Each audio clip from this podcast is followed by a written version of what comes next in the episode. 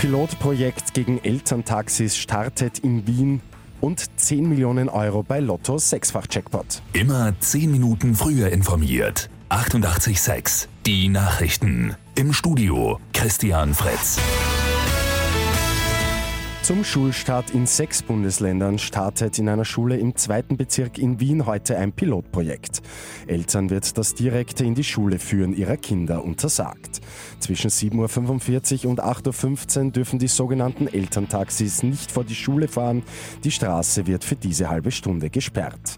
Sollte das Projekt gut laufen, wollen andere Schulen in Wien nachziehen.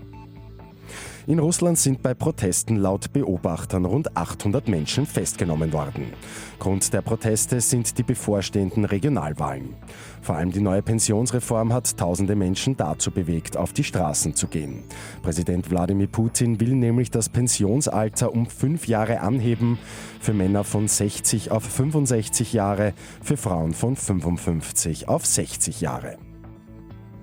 Beim Lotto 6 aus 45 hat gestern kein Spielteilnehmer die sechs Richtigen getippt.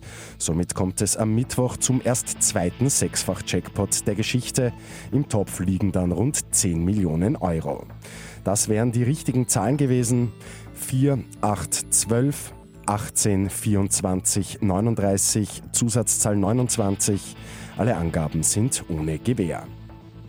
Und Österreich holt zweites Gold bei der Kletterweltmeisterschaft in Innsbruck. Die gute Nachricht zum Schluss. Der Tiroler Jakob Schubert gewinnt im Vorstieg. Für Österreich ist es bei dieser Weltmeisterschaft bereits die zweite Goldmedaille im zweiten Bewerb. Mit 886 immer 10 Minuten früher informiert.